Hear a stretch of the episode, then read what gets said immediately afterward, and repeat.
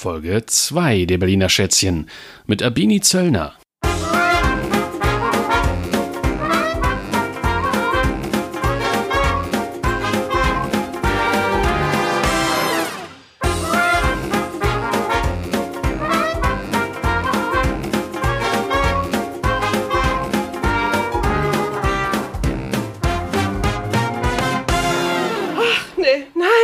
Bin ich aufgeregt, Herr Danny.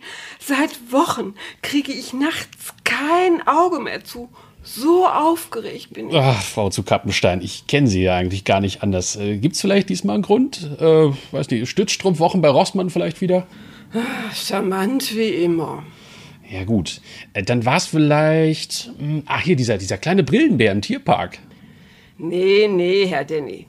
Sie haben meinen Brillenbärbedarf doch schon vollkommen gedeckt. Ich? Viel besser. Nee, das hier ist die Folge 100 der Berliner Schätzchen. Wussten Sie das nicht? Nee, Fol- Folge 100, ja? Sie wollen mich nass führen, oder? Wenn ich es Ihnen doch sage. Gut, Folge 100. Boah, ach, das, das ist ja toll. Serviert Schaumwein, Brause, Bockwürste. Äh, Mensch, ah, das müssen wir feiern. Aber, also, na, mal ganz ehrlich, wissen Sie, als ich mich hier gerade hingesetzt habe, dachte ich so, ja, Mensch, jetzt machen wir schon die, was nicht so, zweite Folge. So, zweite Folge. Äh, das ist echt erstaunlich, wie die Zeit vergeht. Gut, in dem Sinne ist das auch die zweite Folge. Also, wie jetzt? Na, jetzt denken Sie doch mal nach. Also, mit dieser Folge unserer Berliner Schätzchen haben wir auf einen Schlag gleich 100% mehr Folgen als vorher. Ist das nicht toll? Hui, ja. Ja, also ich weiß nicht, ob uns das jemals noch ein weiteres Mal gelingen wird. Na, Also ich will der Erkenntnis in der Zukunft nicht allzu vorgreifen, aber ich glaube, die Mathematik spricht so ein bisschen dagegen, dass das funktioniert. Ja, aber es gibt ja noch einen Grund, weshalb das hier sowas von Folge 100 ist. Noch ein Grund, aha. nämlich Ja, das glaubt man gar nicht. Aber unser heutiges Berliner Schätzchen ist sowas von 100 Prozent. 100 Prozent Herz. Mit Gespür für soziale Ungerechtigkeit. oh, Ja, 100% Ausstrahlung und darüber hinaus. Ich könnte da einiges erzählen. Ja, 100% Berlinerin, also mindestens. Und dann außerdem noch journalistisch und literarisch. Ach, hervorragend. Ja, hochwertig. Und verstehen Sie jetzt, weshalb ich nicht schlafen konnte? ja, ja, allerdings, äh, hundertprozentig sogar. Äh, Abini, sag mal, was machst du eigentlich, wenn du nicht schlafen kannst? Also wenn ich nicht schlafen kann, dann bleibe ich hundertprozentig wach. Und ich finde ohne- ohnehin, dass die Nacht der bessere Tag ist. Nachts erlebt man viel mehr. Ich kann zum Beispiel den Einbrechern bei ihrer Arbeit zuschauen, äh, muss Autos umparken, weil die Polizei mich darum bittet. Ich habe nachts schon einen Vulkanausbruch erlebt, also einen richtigen, nicht jetzt den von meinem Mann. Ich habe äh, mein Streifenhörnchen zur Notaufnahme beim Tierarzt gebracht oder sitze einfach am Computer und unterschreibe Petitionen. Also ich habe nachts schon sehr gut zu tun. Und wenn ich wirklich nichts zu tun habe, dann schreibe ich ein Buch darüber.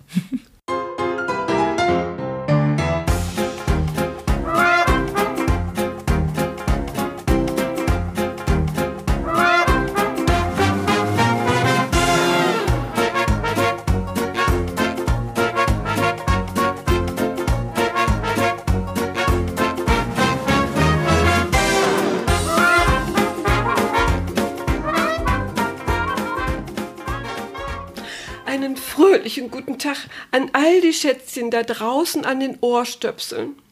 Und natürlich an unser wunderbares Schätzchen bei uns am Mikrofon. Abini Zöllner ist heute zu Gast. Ja, liebe Abini, nein, was ist das schön, dass du da bist. Das ist ganz wunderbar, Charlotte. Ja, so, so klingt sie. Und wenn sie noch viel mehr liest oder so, das ist so wunderschön. Ich, ich stelle dich am besten einfach mal vor. Ne? Nur für den Fall, dass jemand Abini noch nicht kennen sollte, ne, stelle ich sie einfach mal vor.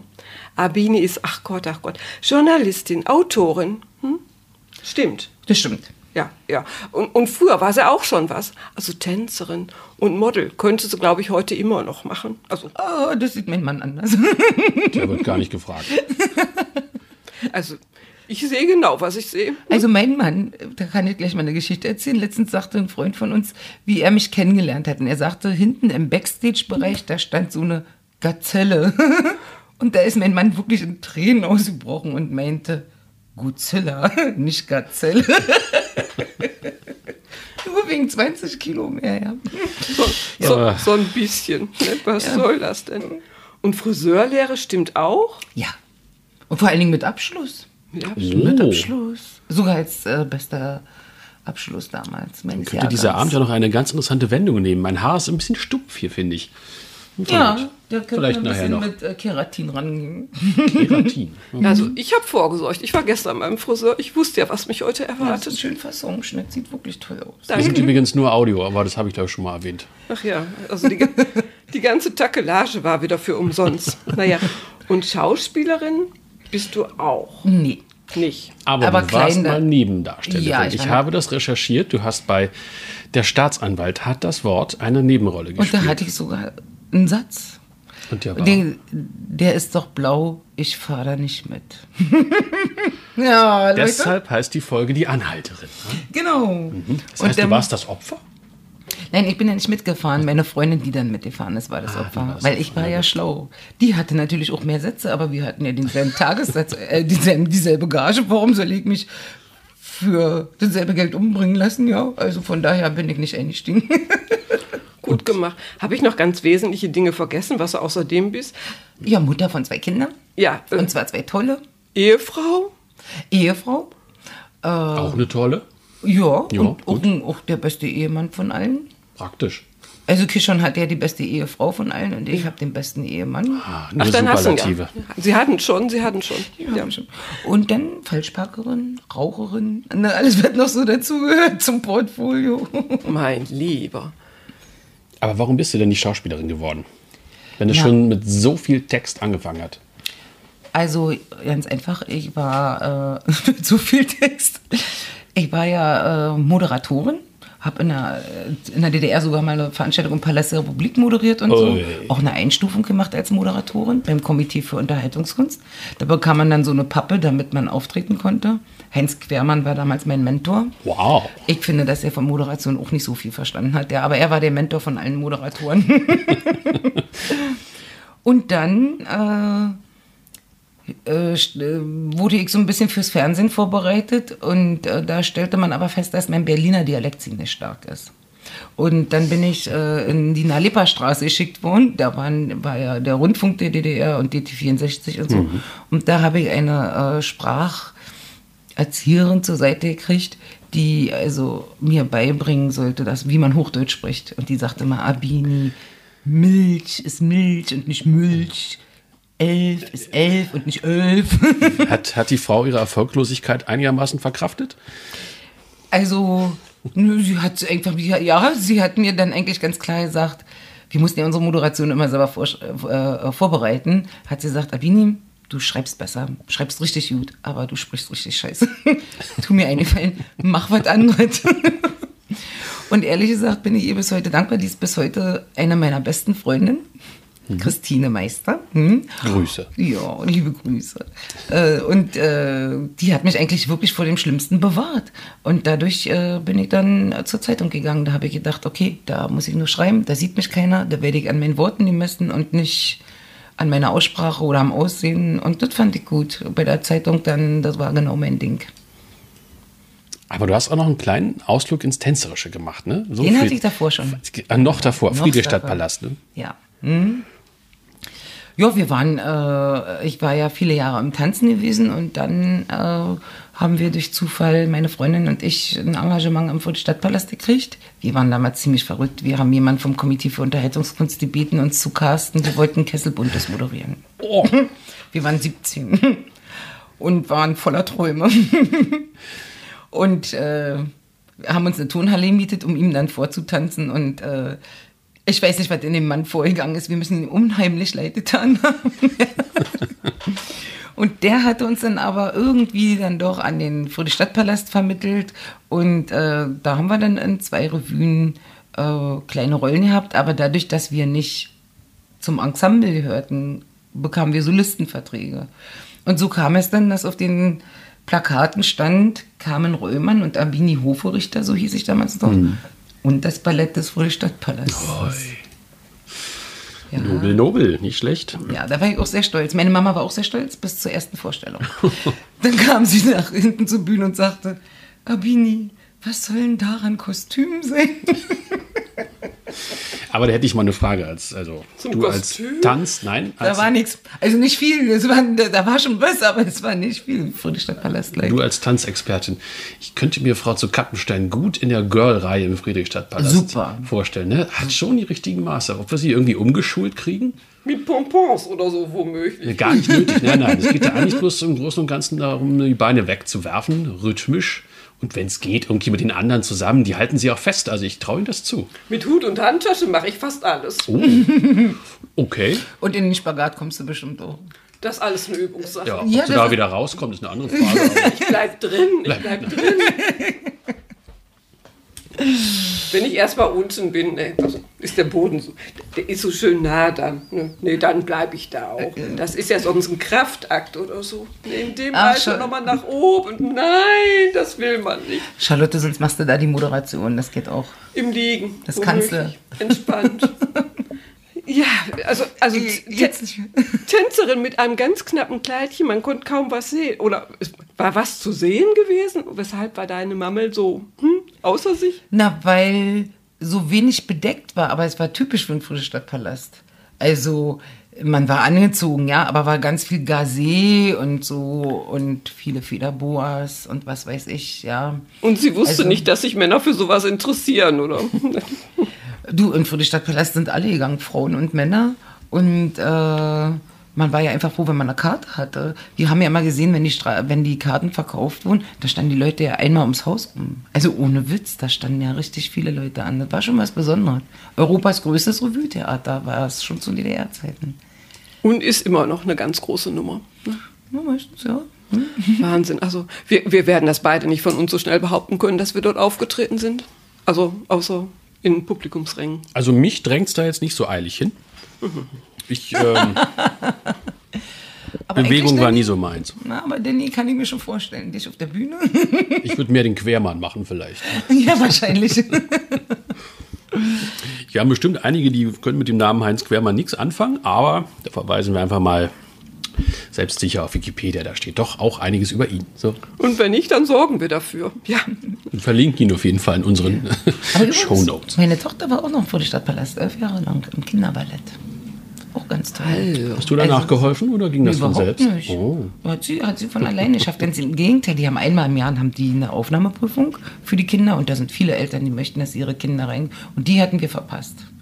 Und dann hatten, hatte ich äh, zwei Wochen später dort angerufen, habe gesagt, ja, wir waren im Urlaub, wir haben die Aufnahmeprüfung verpasst. Und da haben sie gesagt, nein, das geht nicht mehr. Und dann erkannte mich aber die eine und hat gesagt, na gut, als Kollegin. Also doch. Nee, äh, sie, kann, sie kann kommen, aber sie wird geprüft wie alle anderen. Hm. Und dann durfte sie wirklich noch zwei Wochen später kommen und dann haben sie gesagt, ja, sie nimmt sie sehr gerne. Und sie war dann auch elf Jahre, obwohl alle anderen nur zehn Jahre waren. Allerliebst. Nee, bei ihr ist die Karriere ja auch gut gelaufen, aber das ist ein anderes Thema. Ja, Ja, irgendwann ging es dann zum Schreiben. Genau, mit, So. der, mit der Zeitung. Erstmal ganz solide, schön. Mein erster Artikel war über einen Vogelpark Walsrode. Ich war total stolz. Meine Mama war Hattest du total einen stolz. Vororttermin? Ja, wir sind äh, mit dem, ich durfte mit einem Touristenbus mitfahren. Äh, war das Die bei der Vögel- jungen Welt? Das war bei der Jungwelt. Hm? die Vögel wissen jetzt noch von dem er Erlebnis zu berichten. Ja, Ja, werden sich noch was zwitschern darüber, ja. wahrscheinlich. Ja. ja, immerhin ist noch in guter Erinnerung. Ja, Aber, aber, da aber ging schnell bei der Jungwelt, weil dann, äh, das war ja 1990, Ja, da genau. war einfach sehr viel los. Und dann waren wir auch schon sch- gleich in Paris bei Karl Lagerfeld und bei dem Pret-à-Porter schon, wo man eigentlich nicht so reinkommt. Ne? Und das war dann mein nächster Termin, also vom Vogelpark Walsrode direkt zum Interview mit Karl Lagerfeld. Hallo? zwei schräge Vögel nacheinander. Also, genau. Aber 1990 bist du zur jungen Welt gegangen. Ich Mhm. meine, das war so eine Zeit, da wäre jetzt wahrscheinlich nicht jeder zur jungen Welt gegangen. Das war die War beste ja- Zeit, zur jungen Welt zu gehen. Davor wäre nicht jeder gegangen und Okay. äh, danach dann auch nicht mehr.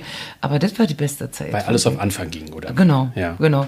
Die Leute fühlten sich befreit, hatten nicht Mhm. mehr so viel äh, Scheren im Kopf und äh, da war ganz viel möglich. Ich glaube, das war die beste Zeit. Hm? Also da war ich sogar ein kleiner Glückskäfer, dass ich vorher wäre ich ja gar nicht angenommen worden. Äh, der- in- zu DDR-Zeiten hätte ich keine Chance gehabt, äh, aber äh, ja, dann habe ich die, dann hat sich die Tür geöffnet und ich bin durchgelaufen. Ne? aber da war ich nur ein Jahr. Ich hatte mich ehrlich, ehrlicherweise sogar äh, bei der Berliner Zeitung beworben. Die saßen damals im selben Haus am Alexanderplatz. Und äh, die Kaderchefin fand eine Unverschämtheit. Also eine Unverschämtheit, dass ich mich mit dieser Biografie äh, bei der Zeitung ernsthaft bewerbe. Denn ich hatte im Prinzip als Abschluss nur eine Friseurlehre und kam vom Friedestadtpalast als Tänzerin. Und hatte zwar noch Musikgeschichte gemacht und äh, äh, ganz ernsthaft auch noch äh, Journalistik, aber nur in der Abendschule, ne? Ja, Journalistik. Was viel besser war, weil in Leipzig hast du den ganzen Marxismus, Leninismus, ihr habt 50 Prozent. Mein Vater hat ja in Leipzig Journalistik studiert. Der war ja Journalist. Und äh, in Berlin gab es eine Abendschule, da war ein Dozent und der hat die 50 Prozent weggelassen und hat sich auf Journalistik konzentriert. Das war perfekt. Aber sie fand das ebenfalls eine Unverschämtheit und hat mich da also, also wirklich sehr schlecht behandelt. Und dann bin ich runtergegangen in die Kantine, die war damals in der dritten Etage und hab so in mein, hab mir einen Kaffee geholt und so in den Kaffee reingeweint, ja. Und äh, da setzte sich jemand zu mir und sagte, fragte mich, ob mir eine Laus über die Leber gelaufen ist und fing so ein Gespräch an und dann sprachen wir und dann habe ich ihm gesagt, ja, ich bin gerade bei der Berliner Zeitung eigentlich hochkant rausgeflogen und der sagte, ich soll ihm mal die Bewerbungsmappe geben äh, und äh, dann nahm er die mit und er meldet sich. Und zwei Wochen später meldete er sich wirklich und das war der Kaderchef von der jungen Welt. Hallo. Hallo! Aber ich muss unbedingt in die Kantine. Na, mal sehen, was passiert. Ach so. Bei der jungen Welt, das ist. Äh, Die sitzen noch da woanders. treffen aber auch Welten aufeinander. Ja, gut. Also die Kantine gibt es nicht mehr, ich muss wieder was anderes machen. Da, also da komme ich dann auch nicht weiter. Naja, dann war junge Welt. Dann war ich bei der jungen Welt und das werde ich dem auch nie ver vergessen. Also und äh, deswegen habe ich auch später mal mir gedacht, ich hatte ein großes Herz für Quereinsteiger, weil ich mal eine helfende Hand hatte und äh, bis heute ist es noch so, dass ich äh, an Quereinsteigern eigentlich noch viel mehr finde als an Leuten, die Publizistik studiert haben und dann in die Zeitung gespuckt werden. Und äh, dann nach einem Jahr junge Welt wurde ich abgeworben von der Berliner Zeitung, von dem neuen Lokalchef. Blatt hat sich gewendet. Das Blatt hat sich gewendet und äh, ich wollte dann nicht von der jungen Welt weg, weil ich dachte, ich habe der so viel zu verdanken. Die haben mir hier alles ermöglicht. Aber die Berliner Zeitung baute da gerade ein sogenanntes Szeneressort auf, ja. Und das fand ich auch wieder ganz interessant. Und dann äh, war es der äh, 25., 26. Dezember, da rief der bei mir zu Hause an und sagte, Abini, du musst dich jetzt aber wirklich entscheiden, das soll zum 1. Januar losgehen. Und dann hatte ich äh, zwischen den, den äh, also zwischen den Feiertagen noch ein, äh, also bis Silvester, noch ein Gespräch in der Berliner Zeitung mit der eben Kaderchefin, dem Chefredakteur und der Lokalchef. Und der Chefredakteur und der Lokalchef, die schwärmten von mir, um mich ja abzuwerben. Und ich habe gedacht, mein Gott, ich wäre so froh, wenn die Hälfte davon wahr wäre, von dem, was sie hier gerade erzählen. Und am Ende waren wir uns dann einig und ich habe gesagt, okay, ich fange dann am 3. Januar bei der Berliner Zeitung an. Und dann musste diese blöde Kaderchefin, die äh, mich damals ein Jahr vorher rausgeschmissen hatte, die musste mir den Arbeitsvertrag fertig machen. Das war mir eine Genugtuung. Man sieht sich wirklich immer zweimal. die ist übrigens später dann entlassen worden. Nun, wir sagen nichts weiter dazu. Nein. Wahrscheinlich war es richtig. so. Ja. So kann es kommen. Nee, nee, aber dann kam es ja ganz anders. Also du hast ja wahnsinnig tolle Interviews auch gemacht mit Menschen, die, also meine Güte, danach auf einem Podest standen und man denkt, wie spannend und wir selber hätten die alle gar nicht entdeckt, aber du hast sie für uns entdeckt und dann darüber geschrieben. Ja, also manche waren ja schon bekannt, manche nicht. Ich bin auch ganz interessiert an Leuten, die äh, keiner kennt. Ähm, da hatten wir auch so eine Serie, die habe ich dann vorgestellt. Und bei diesen Leuten übrigens war es immer so, denen habe ich den Text ich meine, wir haben ein Interview gemacht und wenn jemand ein Interview gibt, dann äh, gibt er ein Interview. Aber denen habe ich immer den Text zur Autorisierung vorgelegt, weil das war die einmal im Leben Chance für die. Wenn da irgendwas falsch dargestellt worden wäre, hätten die nie wieder die Möglichkeit gehabt, bei der Bild oder so das zu korrigieren, ja. Und die waren mir mal ganz wichtig und die fand ich wahnsinnig interessant. Den Prominenten habe ich natürlich auch die Texte vorgelegt. Da kamen aber manchmal so viele Änderungen. Also einmal da sage ich jetzt mal keinen Namen, waren so viele Änderungen, dass ich darauf verzichtet habe, das abzudrucken. Ja. So, sowas gab es auch. Den kann Aber man bis heute nicht lesen. Nee. Ich habe den noch ja nicht mehr. Das ist dann bei mir auch wirklich. Allerdings habe ich einmal ein Interview gemacht mit Dieter Bohlen und danach hatte ich noch ein Interview gemacht und damals hat man noch den Komfort, konnte man im Sekretariat von unseren Sekretärinnen abschreiben lassen, wo du dann sagst, Barbara, kannst mal schnell. Ist eilig. Gibt es da die eine oder andere Person, die denn noch so irgendwie besonders in Erinnerung geblieben ist? Oder die du groß rausgebracht hast dadurch?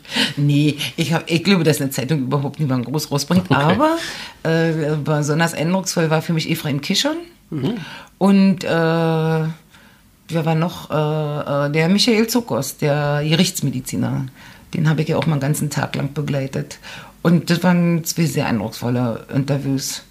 Ich habe auch mal eins mit Dirk Stiller gemacht, das ist ein Radiomoderator, der, äh, der zum Thema Comedy über zwei Seiten und es war wahnsinnig interessant, wie, wie ernsthaft und schwierig diese die Beat Comedy ist und so. Also für mich war es ja auch immer wieder Weiterbildung. Jedes Interview, da habe ich auch was bei gelernt. Ne? Ja, das glaubt man gar nicht, dass Humor so eine, so eine harte Arbeit ist. Ne? Ja, wird immer unterschätzt. Aber ich muss euch sagen, oh. die, ja, ja, ja, ja, das ist wirklich harte Arbeit. Aber die Humoristen sind doch wirklich die ernsthaftesten Menschen. Ja, du, du musst ja nicht denken, dass man mit denen irgendwie ironische Interviews führen kann oder so. Am Ende gar lustige. Ja, ja ausgeschlossen. ausgeschlossen. Man hört das immer wieder, dass die gar nicht wirklich lustig sind, zumindest nicht privat. Ne? Aber ich wollte ja noch erzählen, dass äh, also ich war ja nicht begeistert, dass ich mit Dieter Bohlen ein Interview gemacht habe, sondern oh, das Schlimme war, dass die Sekretärin das zweite Interview mit dir überschrieben hat, mit dem, also gelöscht hat. Also das heißt, ich hatte ein Interview mit Dieter Bohlen gemacht und das, sie hat es aus Versehen gelöscht, weil sie die falsche Seite abgehört hat. Das war für mich ein totales Drama. Ja, aber, aber für sie auch, sie hat, das hat mich wieder so leid getan, weil sie hat sich da wirklich wochenlang nicht eingekriegt, ja. Ja. Naja. ja gut, so ist das Leben dann ganz anders gelaufen, sonst hättest du da bei ihm womöglich nur angeheuert. Hm. Jetzt einen anderen Nachnamen. Man weiß es nicht. Man weiß ah, ich habe mein Interview mit Frank Farian gemacht und der, hier von Boni M und so, ja. und der, äh, wir begegneten uns und er sagte noch, bevor ich die erste Frage gestellt habe, kannst du singen? äh, und kannst du? Nee. Nee, kannst du nicht. Naja, gut. Überhaupt nicht. Boni M. Naja. Boni M, genau. Also weiß, was da noch passiert wäre. Obwohl so. sie nicht singen kann. Also, ich sag mal, die erste Ehe. Aber das kannst du ja selber erzählen, wie es zu der ersten Ehe gekommen ist. Das war aber mit Gesang gewesen, sag ich jetzt mal. Ja, na, einer musste ja singen in der Familie. Ich war nicht. ja, wir, wir, können, wir können es sagen. Der heißt Dirk mit Vornamen. Hm. Mehr sage ich aber auch nicht dazu. Nee, der Nachname ist da auch völlig. Das kriegt nee. man eh nicht raus. Ne? Nee, nee, nee, nee. Sie können aber ruhig ruhig weiterhin raten. Das ist überhaupt kein Problem für uns. Ne? ja, also ihr seid euch über den Weg gelaufen und dann. Ja, also ich äh, habe ja ganz viele äh, Videos gemacht mit F99 und dann hieß es mit die Zölle. und äh, ich kannte die Band nicht. Und deswegen bin ich, dachte ich, okay, ich laufe da mal durchs Bild und dann ist wieder gut. Und äh, dann waren wir da so eine Woche. Also damals hat man sich ja noch Zeit genommen für einen Videodreh, also eine Woche. Und dann am letzten Tag hat er äh, zwei Karten für ein Joe Cocker-Konzert spendiert. Und zwischendurch, äh, ich hatte ja meinen Sohn mitgenommen, den äh, Rauli, der ist da ein Jahr alt gewesen und ist in den Pool gefallen und er hat ihn gerettet. Oh. Hat, damit hat er wirklich mein Herz erobert. Oh Gott. Ja, da bin ich auch dann so richtig aufmerksam auf ihn geworden und dachte, hm, der rettet Kinder. So, mir wird das jetzt gerade zu romantisch. Ich breche immer ab an der Stelle. Ich würde nämlich lieber gerne mal hören, ob die Kaderchefin der Berliner Zeitung nicht doch recht hatte mit ihrer eher ablehnenden Haltung. Liest uns mal was vor. Ich versuch's. Jo. Na, also da ihr wisst, dass äh, ich die Nacht sowieso viel interessanter finde als den Tag, weil ich der Meinung bin, da, bin dass man da mehr erlebt. Äh, deshalb handeln meine Geschichten natürlich auch von der Nacht. Und diese Geschichte heißt Nachhilfe um Mitternacht. Es heißt, Wahnsinn sei erblich. Und das stimmt. Eltern bekommen ihn von ihren Kindern. Als mein Sohn im echten und ich meine im echten Teenageralter war, fing er natürlich auch an, meine Ratschläge zu ignorieren und stattdessen seine eigene Logik zu entwickeln. Zum Beispiel diese. Ich weiß gar nicht, warum ich gerade Mathe vernachlässige. Es gibt so viele Fächer, die zu vernachlässigen wären, aber ausgerechnet Mathe macht mich total apathisch. Davon war mein Sohn zutiefst überzeugt. Eines Abends jedenfalls rief er mich kurz vor acht in der Redaktion an. Mom, ich wollte nur mitteilen, dass wir morgen über Tangentenprobleme schreiben und ich wahrscheinlich alles vermasseln werde. Warum? fragte ich. Ich verstehe die Elementargeometrie einfach nicht, antwortete er. Hm, du hast also nicht gelernt. Ja, das kann sein. Ich will ja nur nicht, dass du dich dann aufregst. Es ist einfach höhere Gewalt. Ich bewunderte meinen Sohn für seine Chutzpe. Er war apathisch, aber nicht dumm. Seine guten Manieren rieten ihm, mich vorzuwarnen. Und doch, mein lieber Schatz, noch bin ich deine höchste Gewalt. Jetzt musste ich entschlossen handeln. Ich suchte sofort eine Nachhilfemöglichkeit im Internet. Die Zahl der organisierten Institute für Nachhilfe ist beachtlich gewachsen. Lernkreise, Schülerhilfen, Unterrichtsstudios und so weiter. Also um diese Uhrzeit also einer wurde doch noch, hoffentlich klappt's. Ich tippte und wählte und ließ es klingeln. Alle Telefonversuche schienen aussichtslos. Es war bereits 20 Uhr durch. Plötzlich nahm tatsächlich ein Herr den Hörer ab. Er sagte, ich hätte Glück, er sei nur noch zufällig da. Ich erklärte ihm die Situation und versuchte, nicht wie eine überspannte Mutter zu klingen. Und völlig überraschend versprach er sich etwas zu überlegen. Es war schon kurz nach 22, äh, 21 Uhr. Zehn Minuten später rief der Herr zurück. Er hatte tatsächlich einen Nachhilfelehrer gefunden, der bereit war, noch an jenem Abend mit meinem Sohn die Tangentenprobleme durchzukauen. Ich liebe diese Stadt.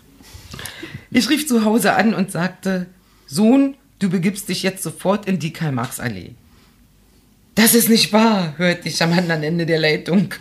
Schockschwere Not. Meinem Sohn hat es tatsächlich die Sprache verschlagen.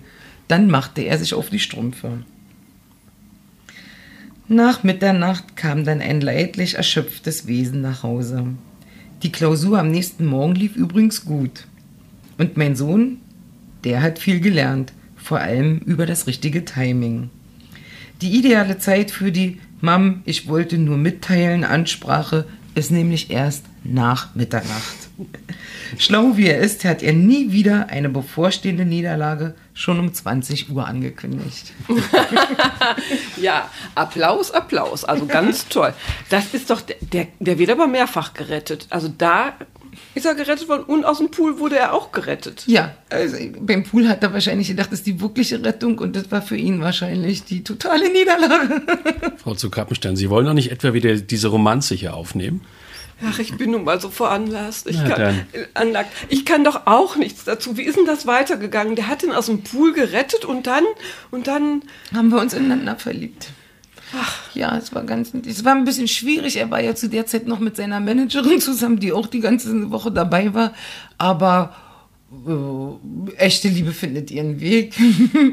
Und 14 Tage später haben wir ein Aufgebot gemacht und kurz danach auch schon geheiratet. Was ich immer Moment, sag, ich habe gerade 14 Tage gehört. Habe ich das richtig verstanden? Das haben Sie richtig verstanden, Herr Danny. ja, hallo. Ja, ja, klar, wie sonst, klar. Musste alles ganz schnell gehen. ja, wir waren beide total fest entschlossen. Das war wirklich süß. Also, wenn du weißt, was du willst, musst du machen, dass du hinkommst. Und die wussten das direkt. Ich das war ein Turbogang, also mein Lieb. Aber war auch nicht verkehrt, war ja richtig gewesen. Ihr wart ja ganz lange zusammen. Absolut. Und wir haben auch eine ganz tolle Tochter gekriegt. Alleine dafür würde ich ihn nochmal heiraten. Aber ich würde mich auch wieder scheiden lassen. Aber für die Tochter würde ich es nochmal machen. Aber dieser Antrag war natürlich auch sehr romantisch. Ja, bitte. Wir sind in der S-Bahn auf dem Bahnhof Lichtenberg eingefahren. Der pure Ort für Romantik, ja. Ja. Absolut.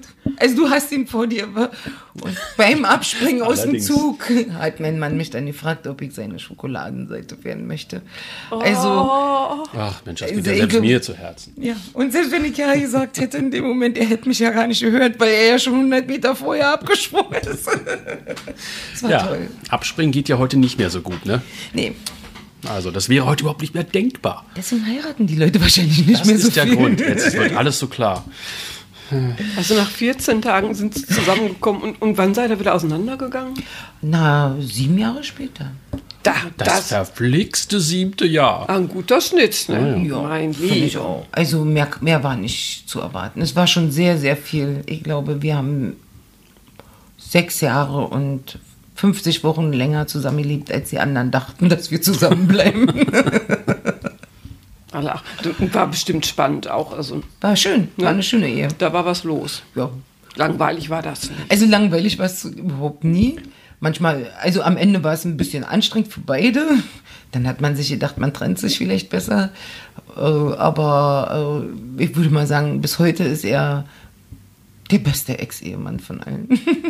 Na, so. Na, das Die ist doch Frau zieht echt nur das Beste in allen Kategorien an. Das ist ein ehrenvoller Titel. faszinierend. Ja, komm. Und ich habe sie. Ja. Ah, auch das Beste, natürlich. die beste Frau Kappenstein von allen. Es gibt keine bessere, nein, nein, nein. Es gibt ja auch nur eine.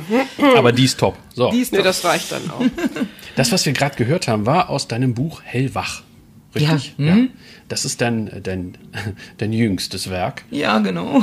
Und dein zweites Buch. Genau. Also ich habe äh, in anderen Büchern noch mitgeschrieben, manchmal so Mhm. äh, Geschichten. Aber als Buch, als mein eigenes Buch ist es das zweite. Mhm. Und das erste heißt Schokoladenkind. Mhm. Ich glaube, da kannst du uns mal erklären, wie der Titel zustande kam. Mein Titel war die ganze Zeit, wovor meine Mutter mich nicht gewarnt hat. Das war mein Titel. Ah. Aber dann lernte ich, dass es äh, Verkaufsstrategien gibt, Marketingstrategien und dass sich so lange Titel sehr, sehr schlecht vermarkten lassen. Und äh, zu der Zeit war es offensichtlich gerade so Mode. Zonenkinder, Dschungelkind, ich weiß nicht, was, lauter Kinder. und da habe ich so, war gerade im Urlaub und wurde angerufen, weil das Buch dann auch langsam in Druck gehen sollte. Und äh, da habe ich gesagt, ja, fehlt bloß noch das Schokoladenkind. Und da hat mein Verleger gesagt, das ist perfekt. Und ich habe fast geweint. Ich habe gesagt, das war wirklich nicht so gemeint. Nein, das ist perfekt. Und dann hat er noch eine Woche lang angerufen, jeden Tag. Und dann habe ich gesagt, okay, dann ich habe von Vermarktung keine Ahnung. Dann ist es halt das Schokoladenkind. Dafür habe ich noch extra einen Satz umgeschrieben im Buch. Aber ich hätte selber lieber genannt, wovon meine Mutter mich nicht gewarnt hätte. Denn meine Mutter war ja nie sparsam mit Warnungen. Die hat mich ja rausgeschickt in die Welt und mir tausend Ratschläge mitgegeben, wie so eine jüdische Mama eben das, weißt du? Und das wären ja schon tausend Kapitel gewesen und es hätte einfach wirklich sehr gut gepasst. Außerdem war dieses Buch auch eine Liebeserklärung an meine Mamme und äh, ich hätte damit kein Problem gehabt, aber Und sie hat das auch noch kennengelernt, das Buch. klar. Ja, ja. hm. Und war stolz dann auf ihre Tochter. Ja, war ganz süß. An einer Stelle hat sie gesagt, das hätte sie so zwar aber nicht gesagt, aber die ganze Familie hat bestätigt, dass es so war. naja, nee, meine Mama war ganz stolz und das hat mich eigentlich glücklich gemacht. Das war mir am allerwichtigsten, dass sie so stolz war. Hm? Und dass man immer so ein kleines Denkmal setzen konnte, ne? Nee, verdient hat es. Also, was ich da so. Ne, also, Ja, unbedingt. Unbedingt. Ist ja auch autobiografisch, aber Absolut, da ist ja wirklich nichts erfunden in dem Buch. Es ist ja wirklich so, ich würde sagen, es ist keine Biografie, dafür war ich noch viel zu jung. Würde ich mich jetzt auch immer noch zu jung fühlen. Aber autobiografisch ist es auf alle Fälle. Und einen Text daraus bekommen wir jetzt auch nicht, aber aus dem zweiten Buch. Ja, wenn ihr gerne möchtet. Ja, gerne, unbedingt. Was hast du uns denn noch mitgebracht? Na, jetzt habe ich noch was zu meinen Eltern und zum Thema Farben. Passt doch. Ja, und äh, die Geschichte heißt, heißt ganz in Schwarz und passt natürlich perfekt zur Nacht. Ne? also, ganz in Schwarz. Als Kind dachte ich, wenn meine Mama weiß ist und mein Papa schwarz, warum bin ich eigentlich nicht grau geworden? Farben verwirrten mich und ich war noch sehr klein. Damals wohnte meine Familie noch in Berlin-Lichtenberg. Ab und zu kam uns dort auf der Pfarrstraße eine ältere Dame entgegen, die meinen Vater anfasste und dann begeistert rief, heute habe ich Glück. Warum hat sie jetzt wegen Papi Glück? fragte ich. Sie denkt, dein Vater ist ein Schornsteinfeger, sagte meine Mammel. Aber das ist er doch nicht.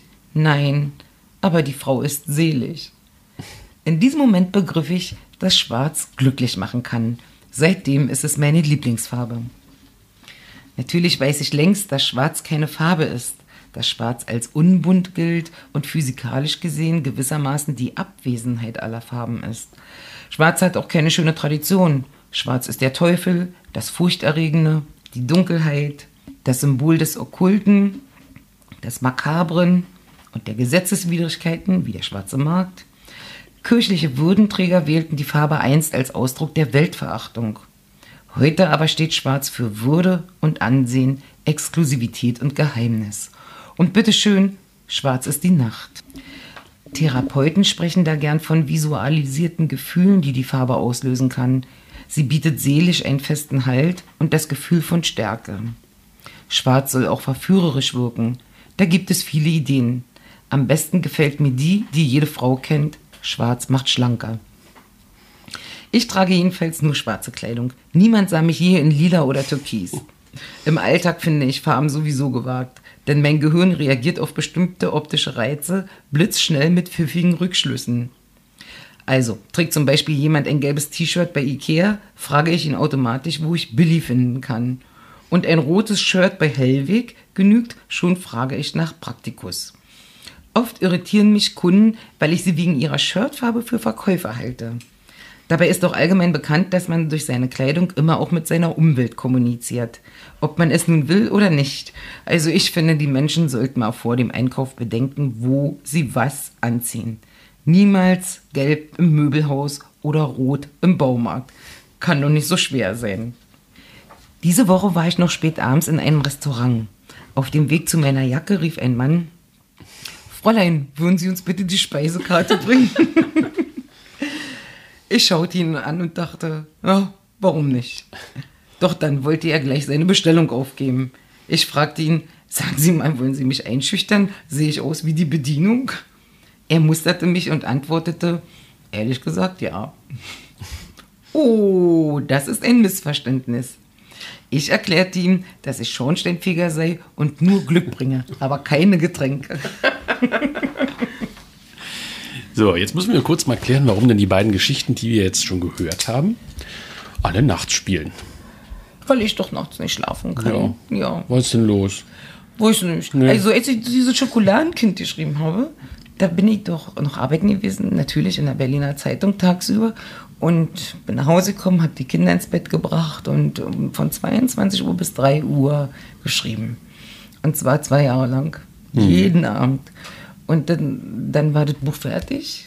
Und danach konnte ich nie wieder vor 3 Uhr ins Bett gehen. Also es ist wirklich so richtig schön antrainiert und erworben. Hm. Und dann hast du daraus eine Kolumne gemacht? Später, also Später dann- erst. Die, äh, ich, am Anfang habe ich noch versucht einzuschlafen. Ich war im Schlaflabor der Charité. Ich kann euch sagen, das ist das Nutzloseste, was man nur machen kann. Es sei denn, man ist Schnarcher oder so. Aber ansonsten ist es Quatsch. Äh, Äh, Charité. Es gibt natürlich auch andere Kliniken, die nutzlose Sachen anbieten. Das möchten wir unbedingt noch festhalten. Ich, ja, genau.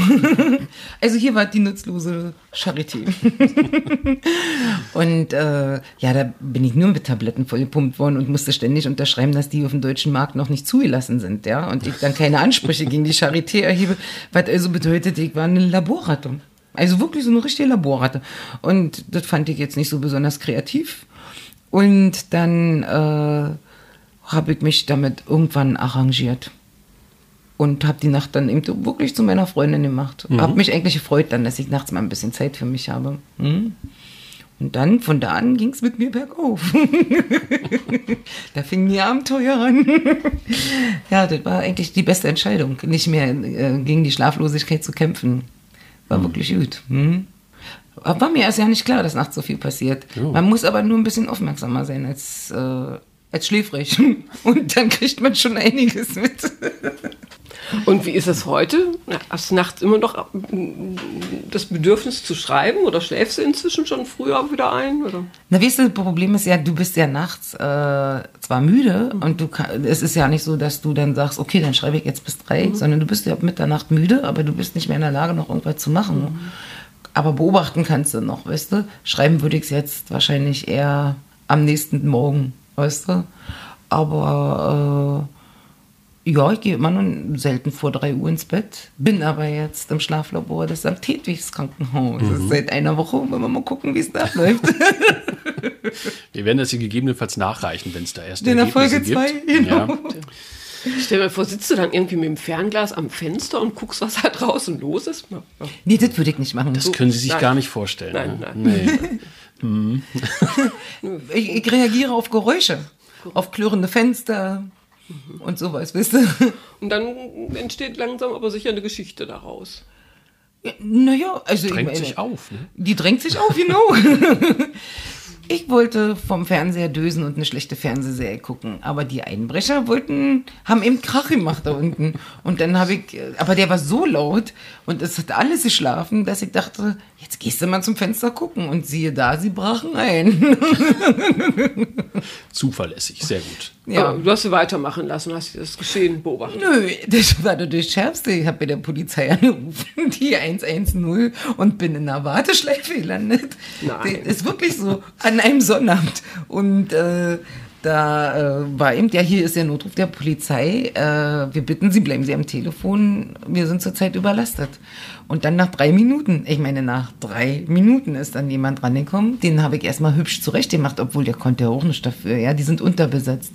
Und habe ihm gesagt, ja, ich konnte hier einen Einbruch beobachten. Nun machen die sich gerade davon. und dann hat er gesagt, ich schicke gleich meinen Streifenwagen. Dann kam der Streifenwagen und fuhr an den vorbei. Ich sage, ja, jetzt habe ich den Streifenwagen gesehen, wie er an ihm vorbeifuhr. Der zweite hat, ihn dann, hat sie dann gekriegt. Der zweite Streifenwagen. Hm. Immerhin. Wer weiß, was noch alles passiert. Ja, Glückwunsch an die Polizisten. Gute Arbeit. Ja, haben sie fein gemacht. Haben So. sie fein gemacht. Kannst du auch in die Zukunft gucken oder dir vorstellen, wie es irgendwie weitergeht oder wie auch immer? Visionen? Nachts? Ja.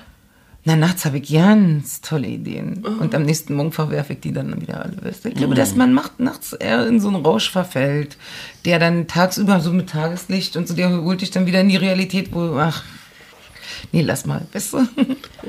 Weißt du, nachts ist ja auch so, wenn man auf jemanden böse ist, dann kann man sich ja auch in diese Böse reinsteigern, man kann sich aber auch in diese Euphorie reinsteigern. Ich finde, dass nachts alle Gefühle immer ein bisschen stärker sind als... So, genau, das wollte ich nämlich von dir auch hören. Ich habe das Gefühl, wenn ich abends oder eben nachts was schreibe, kommt nicht so oft vor wie bei dir, ab und zu. Und ich lese es am nächsten Morgen, denke ich mir, nee, den kenne ich gar nicht, den Autor. Das ist ja ein ganz anderer Mensch. Passiert dir das auch? Ja, ich habe mein Buch so geschrieben. Ich habe nachts etwa drei Buchseiten geschrieben, das war dir auch etwa drei DIN A4 Seiten entspricht, und habe die morgens um anderthalb Seiten auf anderthalb gekürzt. Jede Nacht, wirklich. Also du konntest wirklich den äh, anderthalb konntest du davon nicht verwenden. Und so bin ich anderthalb Seiten mäßig, habe ich mich an die 256 Seiten herangerockt. Ja, das beruhigt mich ein Stück weit, dass das völlig normal ist. ja. So, jetzt hast du ja gesagt, das Schokoladenkind, das ein erstes Buch, wäre schon ein Denkmal für deine, für deine Mutter, deine Marmel. Ja. Und ich finde aber, im, äh, in Hellwach gibt es eine Geschichte, das ist auch sowas von Denkmal. Und das ist das Trauerjahr. Ist auch ein bisschen länger als die anderen. Und du erzählst da, äh, wie ich finde, sehr, sehr dicht, sehr kompakt, äh, auch so die Lebensgeschichte deiner Eltern. Und als ich das gelesen habe, dachte ich, wow, das ist echt fast ein ganzes Jahrhundert, denn ja, mit, mit dir natürlich auch noch, äh, so komplette Weltgeschichte. Kannst du uns das mal kurz zusammenfassen, was da so alles passiert ist? Äh, na, erstmal war die Geschichte, von der der Verleger wollte, dass die nicht mit reinkommt. Aber ich fand, Oh. dass die unbedingt da rein gehörte. Auch Ja, wenn das sie finde ich auch. Ja, finde find ich super, dass du Ja, findest. unbedingt. Also die ist so ein totaler Kontrast zu den anderen, eher so leichten, auch lustigen. Aber Genau. das haut dann so richtig umso mehr rein. Ja, aber genau so ist das Leben, Mhm. weißt du? Das hat eben so schöne Facetten und, und auch so tief traurige oder nachdenkliche. Aber das gehört einfach dazu und äh, ja, da habe ich nochmal die Geschichte meiner Eltern zusammengefasst. Äh, praktisch meine Mutter eine äh, jüdische Deutsche, mein Vater nigerianischer Kommunist. Äh, Ist schon mal an sich apart oder speziell die äh, Kombination die ja ihre unterschiedlichen Sachen mit reingebracht haben in die Familie, die jüdische. Mein Vater war Yoruba, meine Eltern haben mich aber protestantisch taufen lassen. Also, und ich war bei den Pioniernachmittagen. Ja, Ich hatte Konfirmation und Jugendweihe. wow. Immer auf Nummer sicher gehen, ne? Ich habe mich abends beim lieben Gott für den schönen Pioniernachmittag bedankt. Hat ein bisschen gedauert, bis ich das auseinandergekriegt habe. Nee, aber das war schön. Also, und wir, meine Familie war so entspannt. Wir hatten ähm, praktisch ähm, Chanukka-Leuchter und einen Christbaum. Und also, das war schön. Ganz neue Kombination. Ja. Na, Also so bei, bei manchen jüdischen Familien ist es eigentlich ganz äh, normal, also außer sie sind orthodox. Weißt du? Dann nicht. Aber das sind wir nicht. Ich bin auch für die Freiheit der Palästinenser im Übrigen. Obwohl ich äh, der jüdischen Religion sehr, sehr nahe stehe. Und meine Mama auch. Hab schon damals zu DDR-Zeiten diese Palästinenser getragen, nicht nur weil es schick war und so. Also, äh, ich fand, dass ich äh, sehr weltoffen in dieser kleinen DDR groß geworden bin. Und das war eigentlich relativ ungewöhnlich. Nun hatte meine Mutter auch noch zwölf Jahre in China gelebt, in der Emigration. Und kam wieder und sprach perfekt Chinesisch. China war von den Japanern besetzt. Sie sprach also auch ein paar Brocken Japanisch und wurde von den Amerikanern befreit. Sie sprach fließend Englisch. Ja, das war einfach interessant und ich glaube, meine Mutter war eine sehr entspannte und extrem, sagen wir mal, breit gebildete Frau, die hatte sehr viel Weitsicht, die, weil sie schon über den Tellerrand geguckt hat und so. Und ich hatte eben viele Tanten in Israel, Amerika, Schweiz, da Man- wo die dann alle aus Man sollte immer in der richtigen Familie geboren werden, ne? also, um sich gut zu entwickeln. Oder reinheiraten, also wie auch immer wissen. Oder so, aber das ist dann immer ein paar Jahre später. ja. Ja. Ja, So, da habe ich viel mit der Muttermilch gekriegt, ja. Ja, und dein, und dein Vater war, hast du ja schon gesagt, nigerianischer Kommunist. Mhm. Also der an den Kommunismus glaubte, aber der Kommunismus irgendwann nicht mehr so an ihn. Ne? Ja, also mein Vater war ein überzeugter Kommunist schon im, ich sag mal, im, schon im Busch, ja. Also er kam aus Lagos und äh, war ein gebildeter Mann, aber sein erstes Kind hieß Juri in Afrika, ne? Äh, nach Juri Gagarin. Und dann kam er nach äh, Moskau. Er hat im Untergrund gearbeitet. Äh, damals war er dann auch der Militärputsch. Also er kam nach Moskau und studierte dort ein Jahr an der Parteihochschule Wladimir Ilyich Lenin. Mein Vater sprach auch Russisch. Und dann musste er in die DDR an die Karl-Marx-Universität Journalistik studieren. Er war todtraurig. Er wollte so gerne. Also im Zentrum des Kommunismus, in Moskau, ja. Aber er musste in die DDR. Und dann hat er da weitergemacht und da ist er eben natürlich auch von der Stasi äh, beschattet worden. Und ich habe mir letztens mal die Unterlagen geholt von meinem Papa und da stand eben drin, dass er also mh, für eine Weiterbearbeitung nicht mehr interessant ist, weil er zu viele oppositionelle Meinungen gelten lässt. Wo ich sage, also das ist ja der Freispruch für meinen Papa. Ja. Besser jetzt ja nicht, da fand ich meinen Papa noch besser. Also mein Vater war so, hat auch Gegenmeinungen gelten lassen. Und das war. Und der war dann einfach enttäuscht vom Sozialismus. Der war richtig zutiefst enttäuscht und ist dann nach zehn Jahren hat er die DDR verlassen. Weil er gesagt hat, Sozialismus funktioniert nicht, solange Menschen daran beteiligt sind. ich glaube, er hatte recht. Ja. Also ich habe auch, ähm, ihr fühlt auch eine linke, eine linke Ausrichtung, ja, aber äh, der Sozialismus in der DDR hat definitiv nicht funktioniert. Und wie blickst du sonst so zurück auf die DDR? Naja, als äh, Heimat habe ich ganz sentimentale Gefühle. Da ist für mich ganz viel äh, äh, im Gedächtnis geblieben und was ich auch lieb erhalte. Als Staat muss ich sagen, äh, nicht. Also ich habe dann, äh, dank meines Mannes, den ich dann noch geheiratet habe, der ja unbedingt die Resolution der Rockmusiker unterschreiben musste und so, was ja alles richtig war, haben wir dann auch noch in Untersuchungshaft gesessen und so. Und da kann man, danach kann man die DDR einfach nicht mehr gut finden. Äh, und äh, das war auch der, äh, also das war auch der Moment, wo ich den Glauben also ich habe die, wenn man unpolitisch war, konnte man ja super in der DDR leben. Aber so wie es ein bisschen politisch wurde und man anderer Meinung war, war es so unbequem, da habe ich auch wirklich den Glauben an die DDR verloren. Und da war ich dann auch froh, dass es vorbei war. Frau zu Kappenstein, wie fanden Sie denn eigentlich die DDR? Ja. Was soll- Also, War die bekannter bei Ihnen in äh, Oberhausen? Ja? ja, wir haben auch einen Besuch abgestattet. Ne? Also ich bin ja, ich konnte da nicht ständig hinfahren, aber ich wusste nach dem ersten Mal, als ich da war, das war 1973, da hatte ich aber Blut geleckt. Ich bin dann also in schöner Regelmäßigkeit immer wieder nach Berlin gefahren und das hörte überhaupt nicht auf, ne? bis das vor, vor wenigen Jahren dann darin gipfelte, dass ich endlich die Koffer gepackt habe und die hingezogen bin. Endlich. So schlimm war Ist das auf Dauer gewesen. preiswerter. Ja, ja. Ja, ja, ja. Und ich war immer so traurig, wenn ich Berlin wieder verlassen musste. Das, das konnte nicht, also es, es gab gar kein Halten mehr. Aber es hat gedauert, bis ich das mal hingekriegt habe. Und jetzt kriegen sie mich hier nicht mehr weg. Ja, wie schön. Ich bleib hier. Gut, gut. Aber dazu gibt es noch keinen Text. ne? Aber hier gibt es ja Texte. Wir haben ja genug. Auch, auch einen weiteren Text noch. Ich würde sagen, der ist sogar bundesweit gültig. Wow. Denn der, ach, hört selbst. Die Geschichte, die fängt an mit einem ganz kleinen Vorwort aus der Bedienungsanleitung. Herzlichen Glückwunsch, dass Sie sich für den Speedport W72V der Telekom entschieden haben. Der Speedport ist ein Breitbandrouter mit integriertem DSL-Modem. Dabei übernimmt der Speedport den Verbindungsaufbau für alle angeschlossenen Geräte. Das verheißt die Bedienungsanleitung. Bis zu vier Geräte können angeblich nun untereinander kommunizieren. wenn sie kommunizieren. Die Geschichte heißt nächtliche Abstürze. Ein Mann wird bei einer Alkoholkontrolle von der Polizei festgenommen. Auf dem Revier bestreitet er heftig, überhaupt betrunken zu sein. Die ganze Zeit über versucht er Haltung zu bewahren. Schließlich bittet er die Polizisten um einen Gefallen. Er will ein Telefonat. Der Mann erklärt, ich möchte bitte meine Frau austrinken.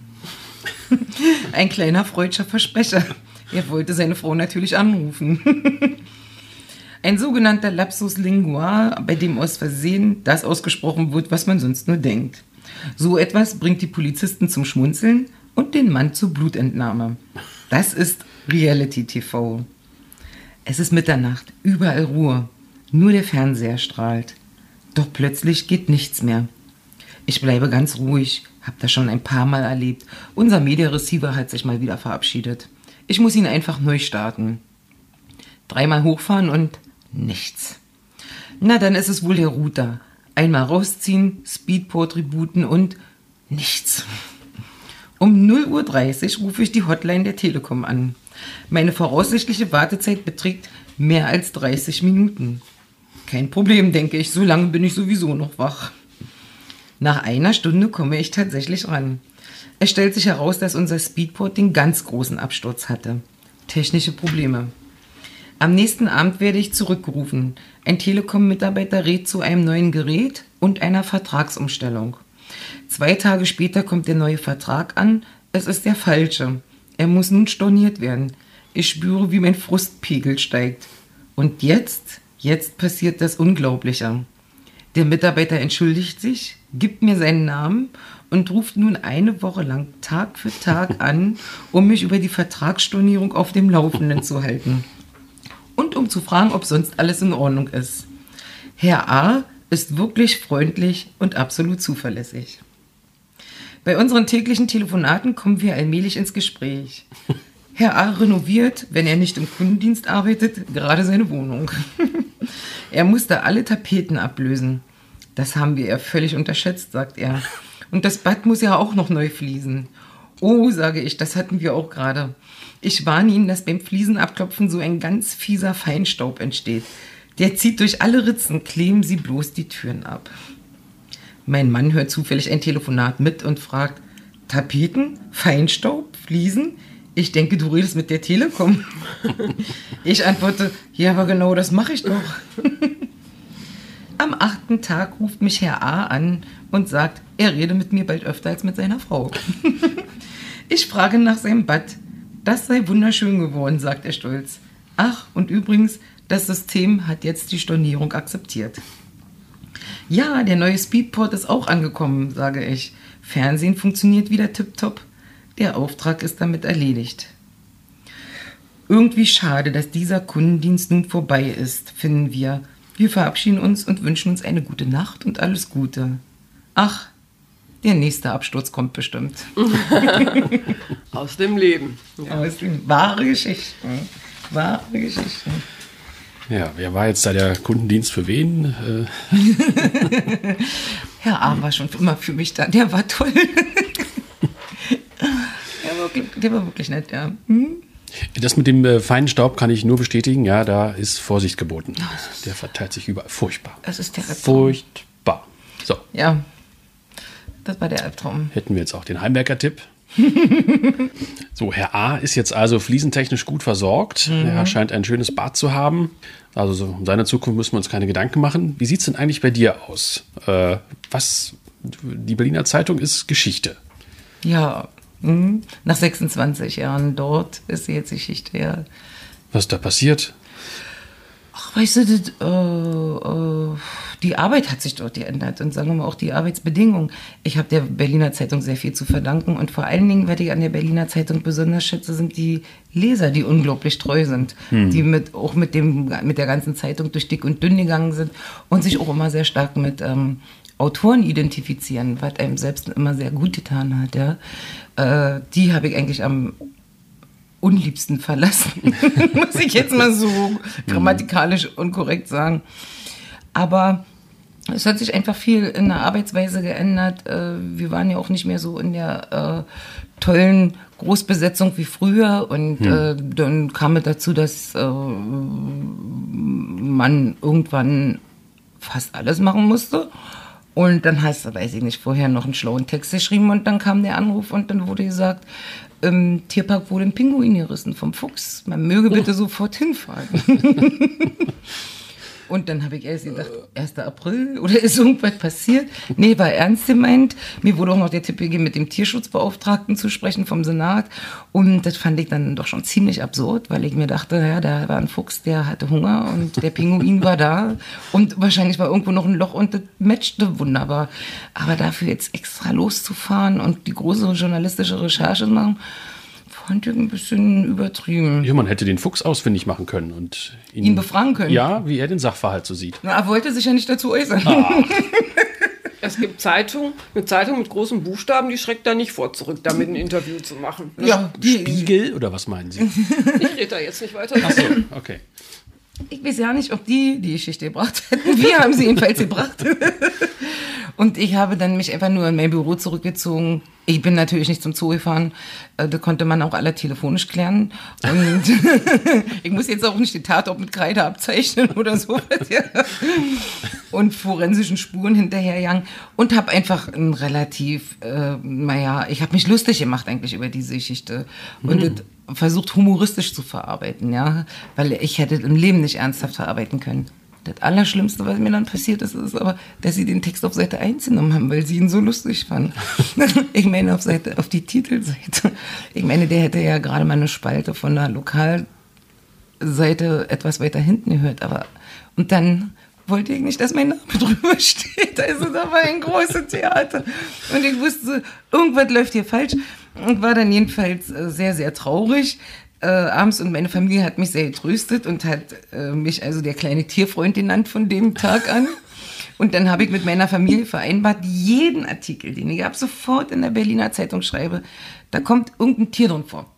Also rumtigern oder was weiß ich, ja. Äh, da ist kein Artikel mehr geschrieben worden von mir danach, wo nicht ein Tier drin vorkommt, in irgendeiner Art und Weise. Unter anderem habe ich mal über einen äh, äh, Bordelltypen geschrieben, der glücklicherweise einen weißen Jaguar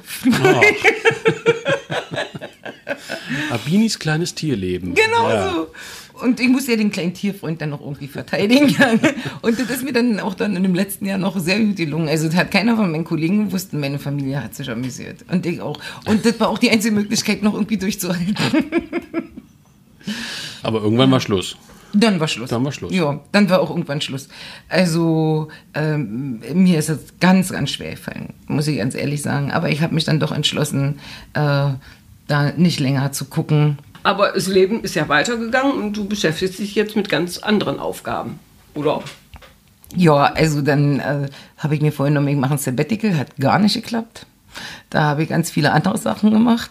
Und dann habe ich mit zwei äh, mir wirklich lieben Kollegen äh, eine Firma gegründet, die praktisch Online-Magazine herausgibt. Aber, also wir haben unter anderem ein, äh, ein Schlafmagazin herausgegeben, weil von dem Ach Thema... was. Ja, ja. weil von dem Thema verstand was. Ja, ich hatte eher den Eindruck, dass du mit Schlaf nicht viel zu tun hast. Ja, wir wir hätten es auch das Nicht-Schlafmagazin. genau. Ja, und aber äh, das war einfach interessant, so dass man auch noch mal ein bisschen mehr über sich erfährt und äh, sieht, wie Dinge funktionieren und ob Ärzte recht haben oder nicht. Das war schon toll. Dazu haben wir auch mit ein paar Fachleuten gesprochen.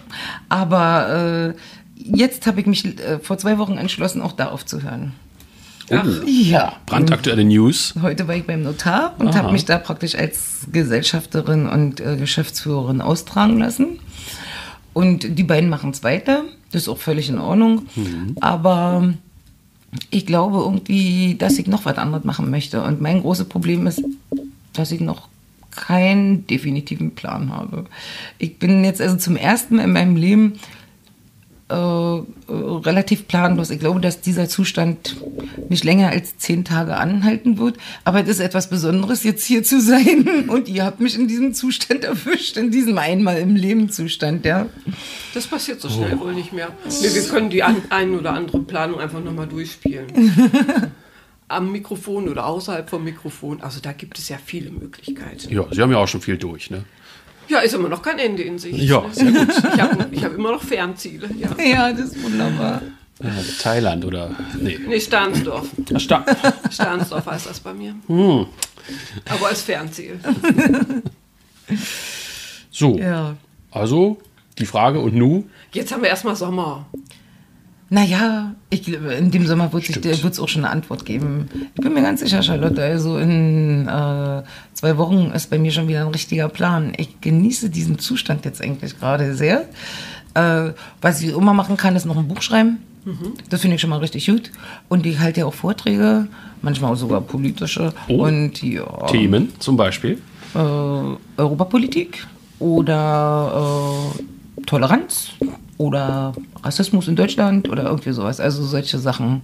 Also beim Thema Toleranz müssten die Säle ja äh, sehr, sehr voll sein. Haben nicht mehr viele damit zu tun, oder? Also ich finde das auch in jeder, äh, ich finde meinen Vortrag übrigens sehr humorvoll, sage ich jetzt mal. Nicht lustig, aber wird immer viel gelacht. Äh, weil ich finde, gerade an das Thema Toleranz muss man entspannt rangehen. Und ich finde, dass jemand auch ein Recht hat, bestimmte Sachen nicht mehr zu tolerieren und einfach eine Grenze zu haben. Ja? Und äh, von daher äh, kann ich die Leute dort am besten abholen, bei ihrer Nicht-Toleranz. Und dann wird es auch immer sehr entspannt. Also ich glaube, da kannst du mich auch vor Rechten lesen lassen. Würdest du das mal machen? In jedem Fall, in jedem Fall sofort. Ich würde mich auch in die Fußballkurve setzen von irgendwelchen Hooligans und aus dem äh, Auge des Teufels berichten. Ja, das würde ich machen. Ja, damit habe ich kein Problem. Vielleicht machen wir da mal eine Spezialfolge. Vielleicht auch dann mit Bild. Mal gucken. Das lohnt sich nur mit Video. Reiner Ton lohnt sich nicht. Das ist so schwer zu verstehen. Dann, äh, das muss man sehen, glaube ich. Muss man den sehen haben. Diesen schwarzen Punkt da inmitten der Köpfe. Aber ich würde es machen. Ich habe auch ja kein Bedenken. Ich hatte mal eine Sendung beim RBB. Da war der Vorsitzende von der NPD eingeladen. Und äh, da haben wir auch über Rechtsradikalismus gesprochen. Und dann sagte der nach der Sendung, du Abini, wo wohnst du denn? Ah, Lichtenberg, ja, äh, ich bring dich nach Hause, ist sonst zu gefährlich. oh, ich dachte, mein Gott, der beschützt mich vor seinen Kumpels, ja. Nett, sehr nett. Das war schon, kann man nicht meckern. Also da, Nee. das, wirklich, nee, der war nett. Ja, der ist allerdings dann noch später wirklich ausgestiegen aus der NPD und in, in dieses Exit-Programm, in dieses Aussteigerprogramm der Nazis gegangen. Also der hatte offensichtlich noch ein bisschen Grips. Ist ja einiges Wackel- passiert sein bei der Fahrt. Wackelkandidat, ja, nee, mehr davon. Also wir sollten dich einfach präventiv oder sonst wieder einsetzen oder so. Wer weiß, wie viele dann noch wieder davon Abstand nehmen. Das ist eine gute Idee. Frau zu Kappenstein, ich würde sagen, wir schließen mal an der Stelle. Wir haben ja viel erfahren. Aber Ja. wir machen jetzt noch für unsere treuen Hörer in Folge 100 noch einen kleinen Serviceteil. Ja, nee, ist, ist eine super Idee. Service ist immer gut. Machen wir jetzt neuerdings noch Wetter oder Verkehr oder? Da hätte ich eine wichtige Durchsage. Ne? Betrifft alle Motorisierten, die nach Spandau wollen. Ja? Besonders die Lauten. Ne? Soll ich Ihnen mal ganz ehrlich was sagen? Ich würde es lassen. Ne? Die Straßen werden da gerade abgebaut. Liter Benzin kostet 20 Euro. Ne? Und was wollen Sie da auch? Ne? Da ist ja nix.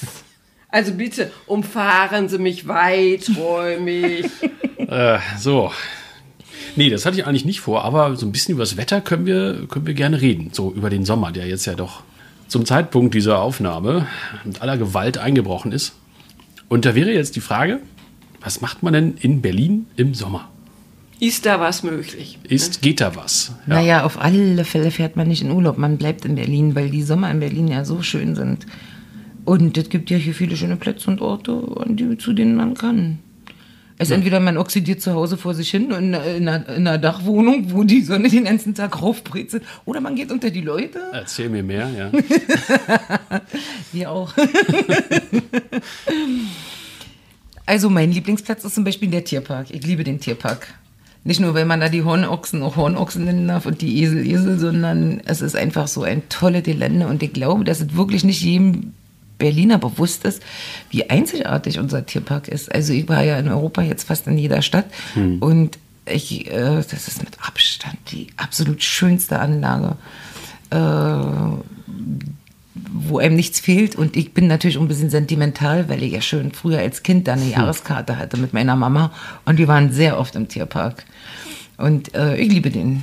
Also, und der liebt mich auch, glaube ich. Wie findest du den Zoo im Vergleich dazu? Ich war vor einem Monat nach vielen Jahren mal wieder im Zoo. Und ich finde ihn auch sehr, sehr schön gemacht.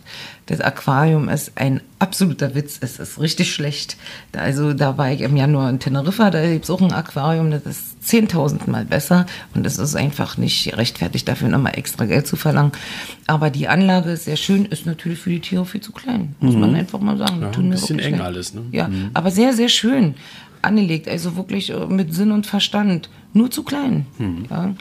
Ich finde es trotzdem gut, dass der Zoo da äh, bei diesen Quadratmeterpreisen, die um ihn herum explodieren, sein Revier verteidigt. Ja, schon deshalb. Und wenn sie da eine Vogelausstellung machen würden, der Zoo muss bleiben. Ja. Ja.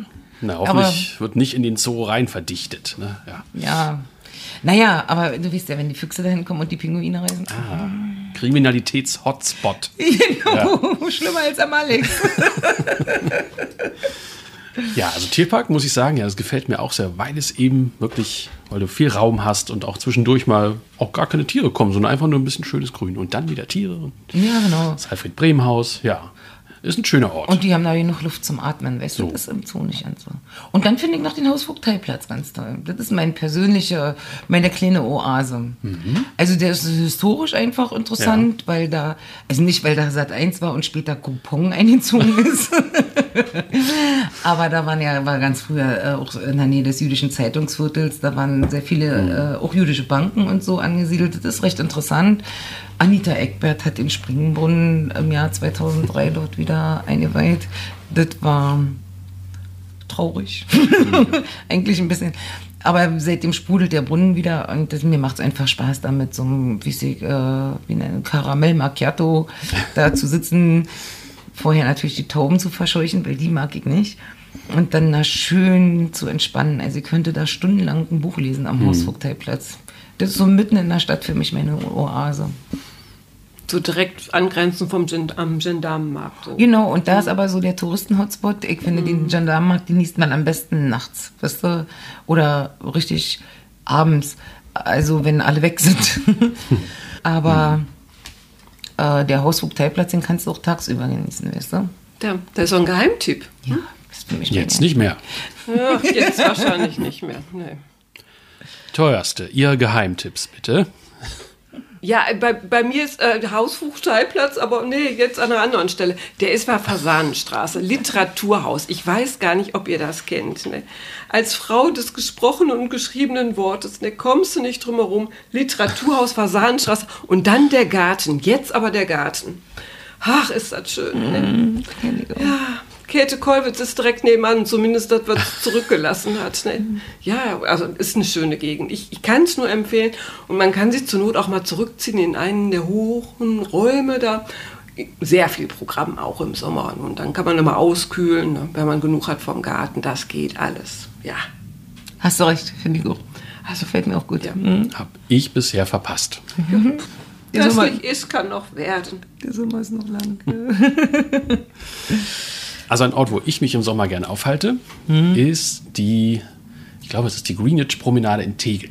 Also man kommt da aus der heißen, vollen Stadt mit der U6 angedonnert, steigt dort aus. Wo denn? In Tegel. Alt-Tegel, Alt-Tegel, genau. Da ist es dann auch laut. So, und dann geht man aber diese Promenade runter und langsam wird es so ein bisschen schattiger. Bäume kommen, irgendwann kommt die Kirche, links und rechts viele Restaurants und kleine Cafés aller Preisklassen. Und dann kommt irgendwann so der See, der sich dann vor einem ausbreitet. Dort gibt es viele Bänke und auch viele Schattenplätze. Und ja, wenn man unbedingt möchte, kann man auch noch den See bereisen mit allerlei Anbietern und muss man aber gar nicht. Man kann da auch links und rechts noch so ein bisschen hin und her schlendern und so nach ein, zwei Stunden geht man einfach wieder und hat aber ein paar schöne Momente so. Abends ist da auch ganz schön, also rund um die Uhr praktisch möglich. Also Alt-Tegel und dann zum See gehen. Kann man da skaten, sag mal? Sind da auch so, oder Fahrradfahren? Ist da so eine Fahrradstrecke oder verwechsel ich das gerade? Ja, nach Spandau. Wege nach Spandau, ja. Nee, also skaten würde ich da nicht. Ich glaube, das Pflaster ist da auch nicht so sonderlich für geeignet. Und dann, ja, es ist auch durchaus so ein bisschen was los, aber die Leute sind meist entspannt. Das ist so schön. Ja. Aber apropos Skaten, mir fällt ein, dass wir auch ganz oft im Fleming Skate sind. Das ist wirklich toll. Also Telto Fleming, da ist ja diese Da sind diese un unterschiedlichen Parcours gebaut zwischen 12 Kilometer und die, die, der große ist jetzt auch eröffnet, 90 Kilometer oder so. Und dann so 46, 44, äh, so verschiedene Runden. Und Flemings geht das also so sensationell schön. Du fährst mit den Skates durch, am Bach, äh, am Bach entlang, durch die Wälder. Ist Alles so ein bisschen hügelig, ne, so ganz sanft. Ne? Mhm. Ja, ganz sanft. Mhm. Bergauf ist manchmal ein bisschen schwer, wenn du schon 20 Kilometer hinter dir hast. Also waren auch schon viele Schrammen und Verletzungen und trotzdem muss ich da immer wieder hin. Mhm. Ich liebe das sehr. Das ist mhm. wirklich ganz toll. Und dann kannst du dann Kloster Zinner zum mhm. Beispiel ganz schön in so einem Hofgarten sitzen und Mittagessen oder ganz viel Schnaps trinken, weil du die geschafft hast, diese 46 Kilometer bis. ja, kann der Sommer ja kommen, ne? So. Und wenn es schon braun werden kann. und wenn es ein bisschen Kultur sein muss, habt ihr da auch was? Oh ja, also ja, also da schrecke ich aber auch nicht vor zurück. Ne? Also Open Air, Zitadelle, sag ich nur. Also die haben ja Sommerkonzerte, das glaubt man nicht. Oder aber auch Freilichtbühne. Also ganz unterschiedliche Sachen, das geht jetzt schon los. Ne? Also für dieses Jahr habe ich schon Beiß und Santana mir schon mal vorgemerkt. Aber da ist mehr drin. Ja. Welche Freilichtbühne bist denn? Zitadelle. Achso, Zitadelle. Hm? Das ist wieder Spandau. Ja, ja, aber bitte Die weiträumig umfahren, ne? Ja, ja, ja, aber ist ja auch nur für mich. Ich muss ja nur quasi rüberschwimmen, dann kann ich ja. Ist da nicht auch Lenny Kravitz? Ich bin mir ja, nicht ja, ja, Noch davor. Am selben Tag wie er geboren, ja. Oh. mhm. Ja. Ja, die kommen alle nach Spandau gut, nur für einen Tag oder einen Abend. ab- Dann ist wieder genug, aber immerhin. ja, aber guck mal, ich bin am selben Tag geboren, wie weit er das gebracht hat. Ja. Hat mir irgendwas falsch gemacht. ja, aber Zitadelle stimmt, in der Tat, da ist es auch nett. Äh, bei Freilichtveranstaltungen, Open Air, ja, ja. Sehr ich auch. schön. Hm, Ich auch. Hm, liebe ich auch sehr. Obwohl ich auch äh, die Freilichtbühne wohl Heide ganz toll finde. Ne? Heide bin ich auch gern. Dann werde ich auf alle Fälle am 9. Juli, ist am 9. glaube ich, ja, äh, zum Classic Open Air gehen. Der Klassen, Classic Open Air ist wirklich eine Veranstaltung, die ich persönlich nicht besonders mag. Und äh, Deswegen gehst du dann dahin. Nee, normalerweise schließe ich dann immer alle Fenster bis. da will ich weit davon wohnen, aber äh, diesmal, am 9. Juli, also bitte, Earth, Wind and Fire. Wow. Und Sister Sledge. Da ist die kleine Abini nicht mehr zu halten, hat ihre Freundinnen aktiviert und wir werden da sein. Und man wird uns hören. Also da könnte ich wirklich zum äh, Groupie werden. Ich finde Earth, Wind and Fire so toll. Da freue ich mich sehr drauf. Deswegen mache ich diese Jahr eine Ausnahme. Ansonsten sind ja da auch manchmal so eine verkappten Opernsänger, die denken, sie müssen Pop singen oder so. Es ist furchtbar. Aber das ist nun wirklich außergewöhnlich gut. Und dann kann ich noch sehr empfehlen, ich glaube, das geht jetzt am 9. Juni oder am 10. los. Äh, Affe. Äh, in der Bitte? Neukölln- Affe? Affe. Affe, Affe, in der Neuköllner Oper. Äh, das ist das Peter Fox Musical. Ach, ja, natürlich. Und das muss ich jetzt sagen, äh, also von Stadt, nach dem Album Stadtaffe, Hm. Nicht nur, weil meine Tochter mitmacht, es ist wirklich sensationell. Aber auch. Aber auch. Es ist ganz, ganz toll. Es war letztes, ist jetzt eine Wiederaufnahme, war letztes Jahr schon mal und äh, war dann am ersten Tag auch sofort ausverkauft für alle weiteren Veranstaltungen. Und äh, jetzt ist die Wiederaufnahme am 9. Juni und es wird sicherlich auch schnell wieder ausverkauft sein, aber äh, es ist also es ist auch was für Leute, die nicht gerne Musical mögen oder vielleicht also, also Männer. Um das direkt auf den Punkt zu bringen.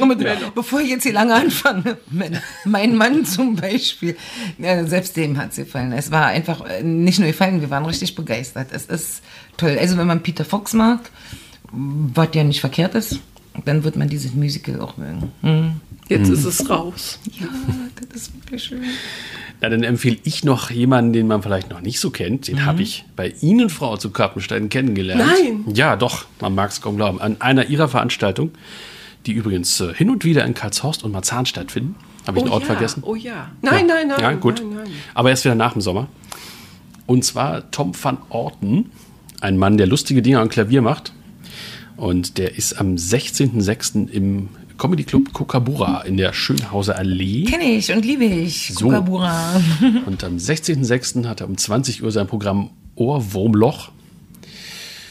Und ja, also man kann schon einen deshalb empfehlen, weil man neue Verwendungs-, äh, also Vorschläge für die Verwendung von Industrie-Kartoffelpüree bekommt, an die man vorher nicht gedacht hat.